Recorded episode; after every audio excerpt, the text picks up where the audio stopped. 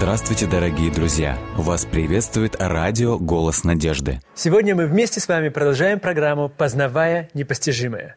Э, Артур Артурович, э, в нашей прошлой передаче мы говорили о том, насколько важен закон Божий. Мы также говорили о том, что закон Божий – это освобождение больше, чем просто э, перечень запретов. И мы говорили о том, что Господь в первой заповеди говорит, «Я Господь Бог твой, который вывел тебя из земли египетской, да не будет у тебя богов других». И мы говорили о том, что в нашей жизни очень часто мы тоже можем строить себе кумиры. Кумиров – это, может быть, бумажные кумиры какие-то разных цветов в разных странах. Это могут быть кумиры, когда мы себя, собственно, выставляем просто на какой-то апогей и говорим, что мы являемся центром Вселенной и так далее – и мы продолжаем вместе с вами говорить о десяти заповедях. Совершенно верно. Э, потому что э, они являются не только особенными, потому что написаны рукой самого угу. Бога, но они еще являются э, отображением или представлением характера угу. Божьего. Бога, который не изменяем. Поэтому 10 заповедей никогда не будут, не потеряют своего значения. Они могут язык их может э, отображать ту или иную конкретную ситуацию, но принципы изложены, они вечны, потому что Бог сам не изменяем. Это, это, между прочим, самый сильный аргумент в пользу того, некоторые люди спрашивают, актуальны ли сегодня 10 заповедей. Если человек исходит на основании Священного Писания, исходит из того, что 10 слов являются откровением, самооткровением Господа, Интересно отметить, что многие ученые, особенно эм, ученые, которые э, исследуют Ветхий Завет, э, э, особенно если вы возьмете специалистов по иудаизму, угу. они изучают Ветхий Завет, и они говорят о том, они называют 10 заповедей не просто 10 заповедей, они называют это самооткровением самого Бога, да? поскольку Бог не изменяем, угу. и 10 заповедей тоже нет. И если мы говорим, утратило ли это значение – 10 заповедей. Вопрос следующий, а утратил ли Бог значение? И удивительно то, что даже в Ковчеге Завета, если мы говорим о Скинии, Скиния уже э, позже, которая дана была, заповеди, а потом Скиния, и когда мы говорим о том, что в Скинии в самой, во святом святых, в самом святом предмете, который был, находился в Скинии, лежали как раз 10 заповедей. Да, и мы говорим о том, э, что первые или э, мы э, так привыкли говорить, изображать две скрижали. Mm-hmm. На первой скрижали у нас четыре заповеди, которые, э, в общем-то, регулируют взаимоотношения человека с Богом. А на второй э, части, вторая скрижали – это взаимоотношения человека с человеком. Угу. И э, суммировал Иисус Христос это тоже в Новом Завете. Говорит, возлюби Господа Бога твоего всем сердцем, э, всем разумением и так далее и ближнего твоего, как, как самого, самого себя. То есть вторая скрижаль. Поэтому заповеди Божии, они вечны и э, весьма важны. И мы уже говорили в прошлый раз о первой заповеди. Если мы просто хотя бы вкратце прикоснемся, например, ко второй заповеди, угу. которая говорит о том, чтобы не делать себе никакого изображения, кумира, кумира да, изображения. Да, то это опять великая любовь Божия. Потому что представьте себе, если человек... Это, это не запрет того, чтобы человек вообще не занимался искусством. Угу. Ну да, потому что радикальное христианство может взять, до, до, достичь того уровня, где говорит, что, о нет, искусство – это любое изображение. Любое изображение – это уже грех. Совершенно верно. Но почему мы на основании чего мы можем сказать, что это не включает в себя а, предметы искусства, например? Или какого-то изображения чего-то красивого, хорошего. Угу. Дело в том, что если вы посмотрите, даже как сама Скиния была построена, как храм был построен, то вы найдете там некоторые изображения, правда? Херувимы, например, или вот, э, э, ну да. Да, совершенно верно. А, и многие другие интересные... Цветы э, там были изображены. Детали. То есть это четко говорится о том, что дело не в предметах а, искусства или речь не касается художественной какой-то деятельности и так далее, а речь касается о поклонении, не делая себе никакого изображения, никакого кумира, именно с целью поклонения. И совершенно верно. И пятый текст как раз об этом говорит. Не поклоняйся им и не служи им. Совершенно верно. Почему? Эта заповедь, она мне говорит очень много о том, каков Бог. Вы представляете, насколько mm. Бог заботится мне как о личности. Очень Он интересно. не хочет, чтобы я э, э, целовал какие-то предметы, унижался перед ними, поклонялся им. Он говорит, нет, послушай, я сотворил тебя по образу и подобию своему. Да. И есть только один Бог. И он говорит, поэтому, пожалуйста, не унижай ни себя, ни своего Творца. Вот это, это фантастично, если мы это понимаем глубоко в душе, в сердце своем, что.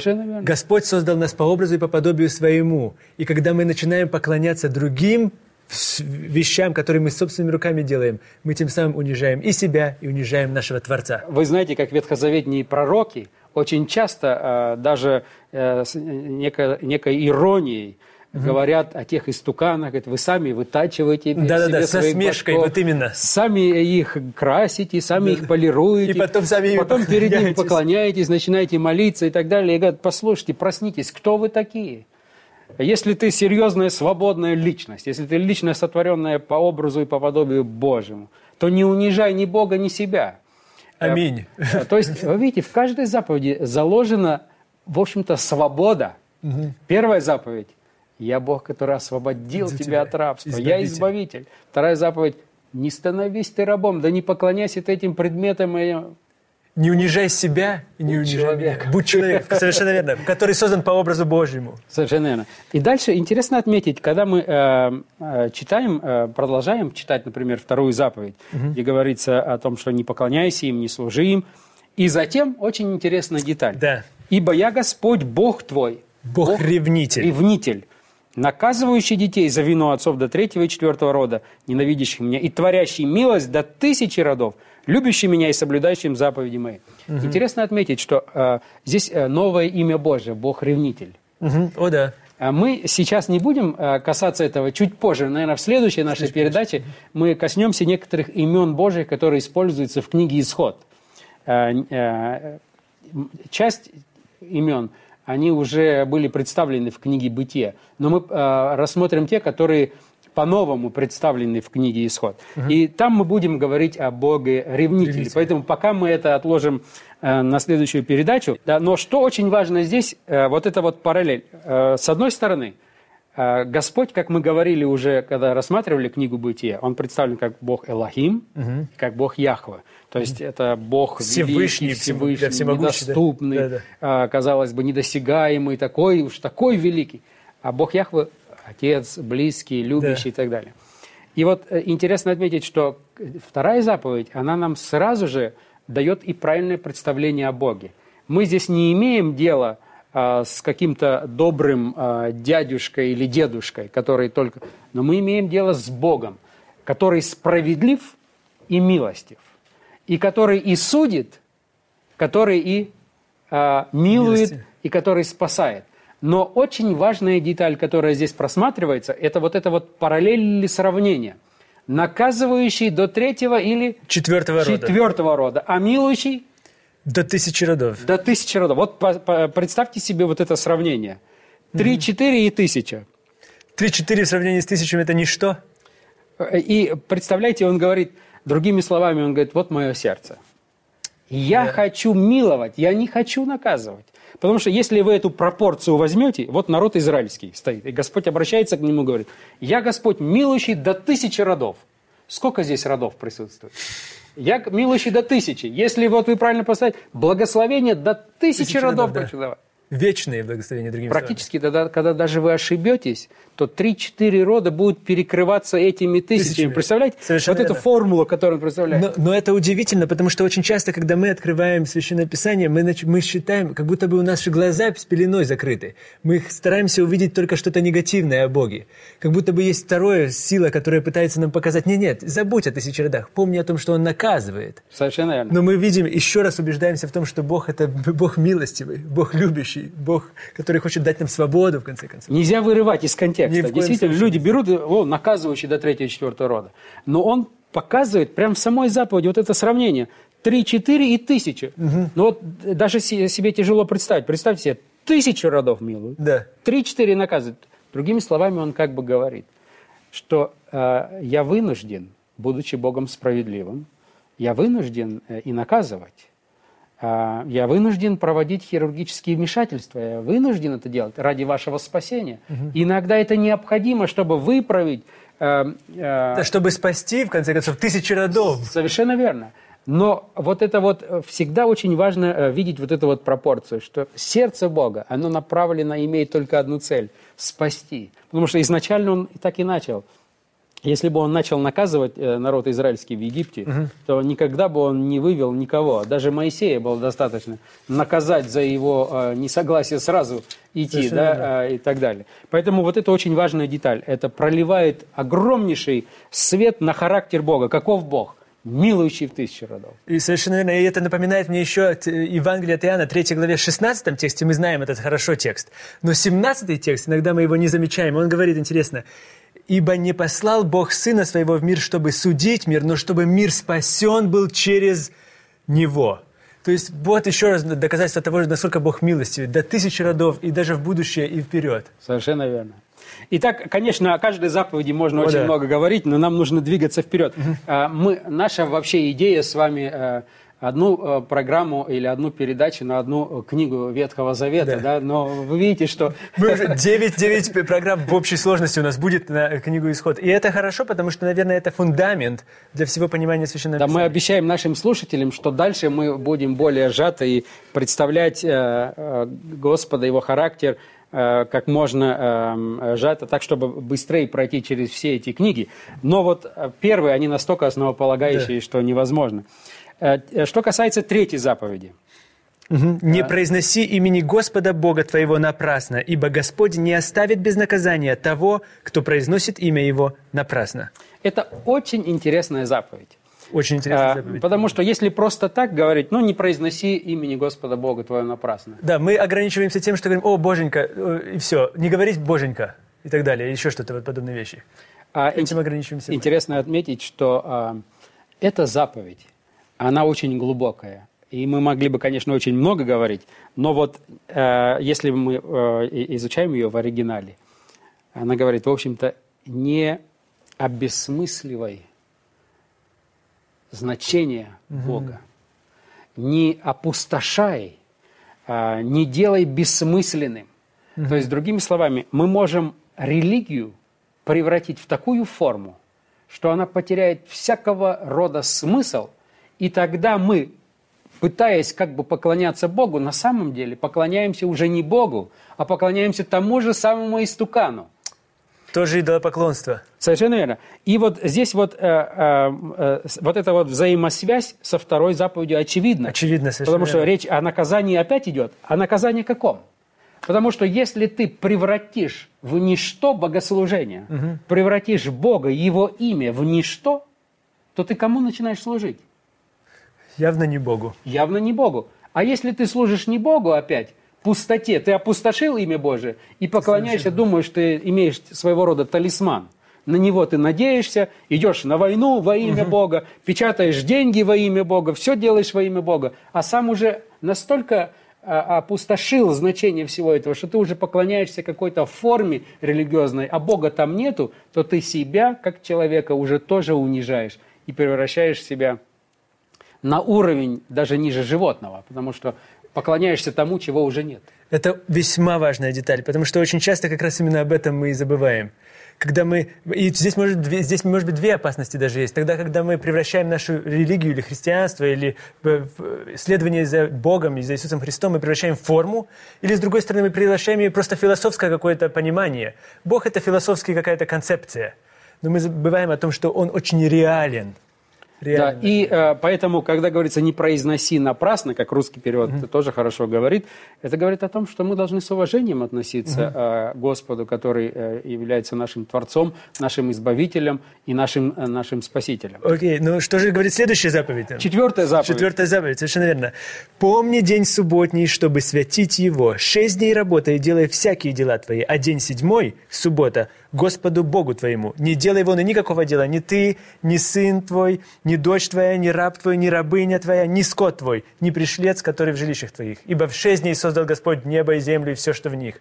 А в день седьмой почил. Посему благословил Господь день, судьбой, день субботний и осветил его». То есть э, Господь, опять четвертой заповеди, э, э, посмотрите на Его, каков Бог. Он настолько уважает свое творение, нас э, с вами, э, что Он хочет общения с нами. Да, и Он говорит, что я сотворил в шесть дней небо и землю, а вот теперь я хочу, чтобы в память об этом творении мы имели и вы имели время со своим Творцом. Поэтому э, это очень важная деталь. И мы чуть позже в следующей передаче коснемся, когда будем говорить о некоторых именах Божьих, где э, суббота используется как основание одного из новых имен Божьих. Мы это чуть позже увидим в следующий раз. Но на сегодняшний день очень важно отметить, что суббота является очень важным моментом. Во-первых, Мгм. обратите внимание, нельзя забывать, Да, что суббота дана в контексте, не просто в контексте, а является самой большой заповедью десятисловного закона. Совершенно верно. Вот этот следует. Да. Это единственное, что начертано перстом Бога. Это то, что открывает характер Божий. И суббота – это не какое-то второстепенное значение имеет вообще в богословии Священного Писания. Суббота является сердцем. Потому что если вы возьмете 10 заповедей, интересно отметить, что в древности очень часто печать документа ставилась не в конце, как мы обычно сегодня ставим, а ставится в середине. середине. Если вы возьмете на еврейском э, языке десятисловный закон и почитайте все эти слова, сердце, центр, как раз суббота в центре находится. И вот, мне кажется, очень идеально была подмечена вот эта деталь по поводу того, что Господь создает, как будто бы создает или от- отделяет субботу как особый день для особых взаимоотношений с Ним. Поэтому это как бы, даже все 10 заповедей, они пропитаны вот этой любовью к, своей, к, к творению. И эту печать посередине Господь ставит и говорит, я хочу вот этих особых взаимоотношений, и поэтому я даю вам этот заповедь, и поэтому я хочу войти, чтобы вы входили в эти отношения со мной. Да, мы увидим э, в следующую передачу, когда будем говорить о одном э, из имен Божьих, э, очень интересная деталь, что в суббота, она опять связана с творением, и указывается, что когда Господь сотворил человека, Он сотворил его в шестой день, да, поэтому седьмой день был каким днем для человека? Ну да. Первым, правильно? Да, совершенно верно. То есть он еще не работал, ничего еще не устал, ничего. А Господь его только сотворил. И говорит, я хочу с тобой общаться. Но это говорит еще больше, еще больше о любви нашего Бога к человеку. Совершенно верно. Он создает его по образу и по подобию своему, и потом он, он ищет этих взаимоотношений непрерывно. Он избирает народ израильский здесь. Он позже Иисуса Христа присылает нам, чтобы только эти отношения наладить. А после десятисловного закона книга «Исход», как мы уже говорили в одной из наших передач, затем говорит о строительстве Скинии. Да, и объясняется Господь, я хочу жить, Жить с вами. совершенно, я хочу обитать с вами, я так вас люблю. А мы отворачиваемся. Да. Интересная деталь, когда вы читаете четвертую заповедь, некоторые задают такой вопрос.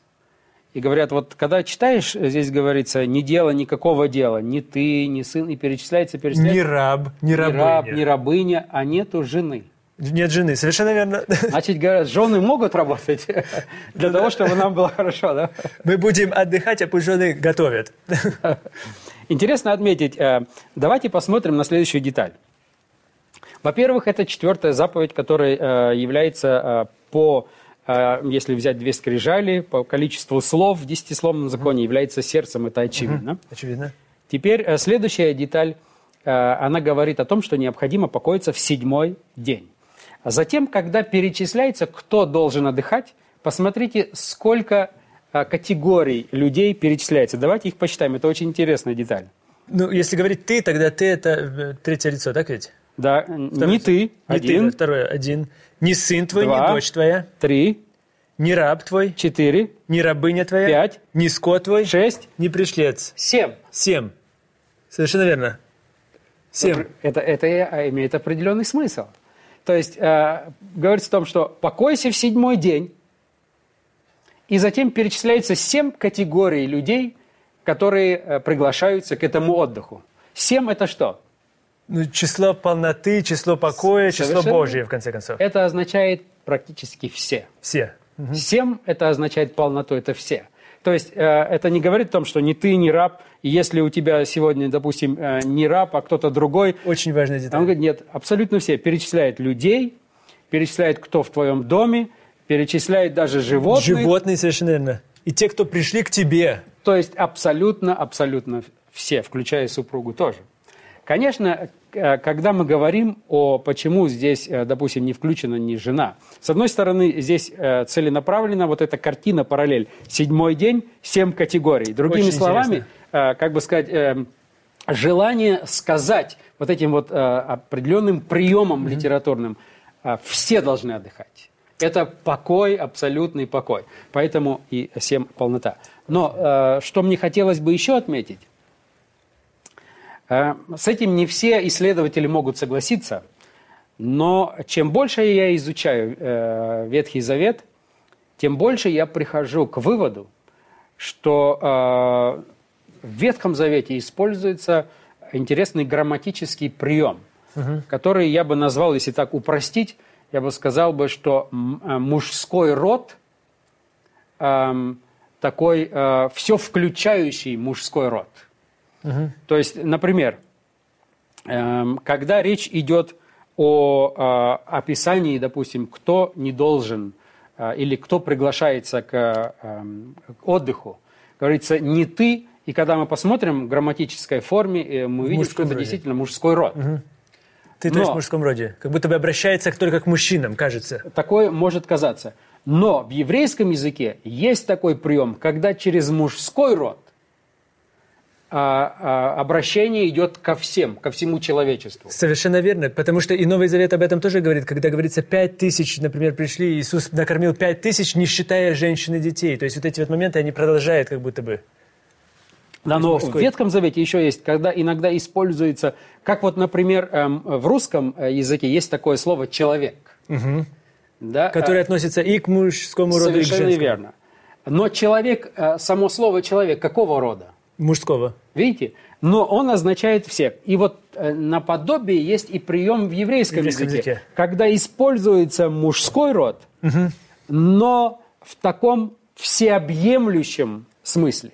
Поэтому нам нельзя э, делать э, строго постоянно вот это разделение, потому что мы всегда должны иметь в виду, что в каждом языке есть такие приемы, как, например, в русском языке слово «человек». Слово «человек» мужского рода, но слово «человек» означает и мужчину, и женщину. И поэтому, когда используется в четвертой заповеди «помни» мужского рода, то mm-hmm. имеется в виду «помни одинаково как муж, так, так и, жена. и жена. Все, то есть все, все включающие. Да, и поэтому они, ни жена не перечисляется позже, потому что она имеется в виду уже в самом начале. И дальше говорится не ты, не сын и так далее и тому подобное. Очень интересная деталь. И эта деталь как нам поможет даже в изучении всего Священного Писания, когда бы мы не видели вот это, как будто бы отно...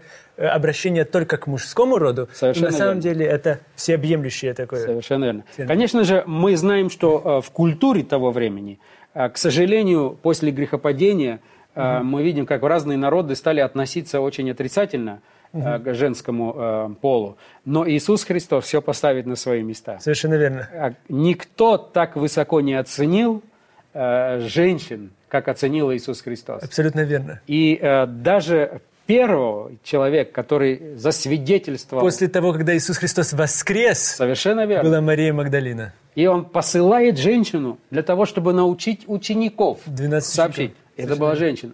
Поэтому э, Иисус Христос э, восстановит статус э, женщины. Но уже мы видим, как бы сказать, вот эти зародыши угу. этого и во многих других местах Ветхого Завета, когда используется такой всеобъемлющий мужской род, который имеет отношение именно ко всему. И я, имею, я глубоко убежден, что именно этот прием лингвистический используется и здесь, когда используется мужской род, но имеет отношение и к мужчине, и, и к женщине. Угу. А, э, следующая заповедь Пятое. Время бежит у нас очень быстро, хотя четвертой э, можно было еще много говорить, но мы коснемся ее чуть позже. «Почитай отца твоего и мать твою, чтобы продлились дни твои на земле, которую Господь, Бог твой, дает тебе». Совершенно верно. А, «Почитай отца твоего и мать». Вы видите, а здесь э, и отец, и, и мать, мать названы. Опять для того, чтобы ни у кого не было сомнения, что Господь относится по-разному к мужскому и женскому полу. Угу. И отца, и мать. Но интересно отметить, что э, здесь глагол, который используется, не говорится «повинуйся», а «почитай», да? А «почитай». Это очень важная деталь, потому что все-таки библейское учение на первом месте кто? Да, Господь или же... Да, Совершенно верно. И может такое быть, когда родители, например, будут э, против тебя наставлять даже Бога. Поэтому угу. ты можешь с почитанием, повиновением, как бы сказать, с уважением. С уважением, да. Не подчиниться, да? Потому что заповедь не говорит, что ты должен слушаться их, ты должен их почитать, почитать. ты должен оказывать им честь, должен оказывать уважение. Интересно отметить, что это одна из заповедей, которая теперь уже говорит о взаимоотношениях человека с человеком, угу. и она в себе имеет обетование, да? чтобы продлились дни твои на земле, которую Господь Бог твой дает, дает тебе. тебе. Это следует иметь в виду особенно тем, кто хочет долго жить в той местности, где он находится. Да, да, да, да, да. Затем мы имеем целый э, ряд заповедей. «Не убивай, не прелюбодействуй, не кради, не произноси ложного свидетельства на ближнего твоего». И не пожелай. И не пожелай. Это очень интересные, опять, заповеди, которые тоже говорят нам что-то о Боге, о Его характере.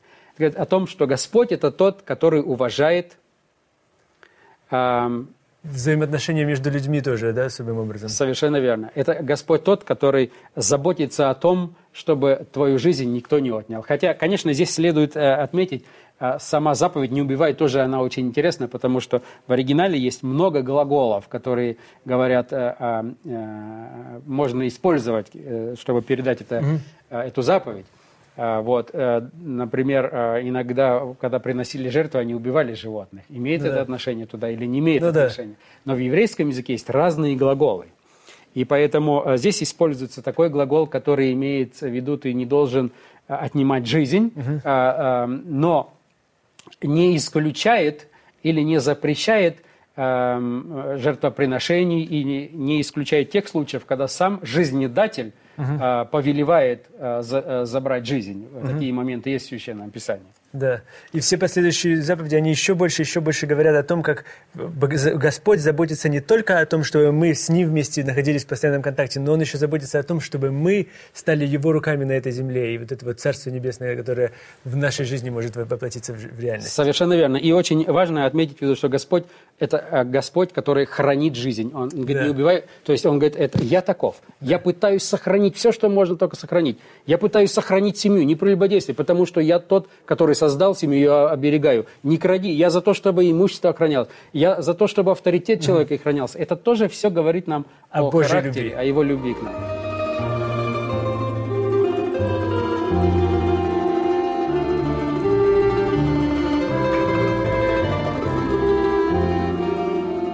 Дорогие друзья, вы можете оставить свои сообщения через WhatsApp и Viber по номеру плюс 7 915 688 7601 или позвонить нам на бесплатную линию, которая работает на территории Российской Федерации. Номер 8 800 100 ровно 1844. 8 800 100 ровно 1844.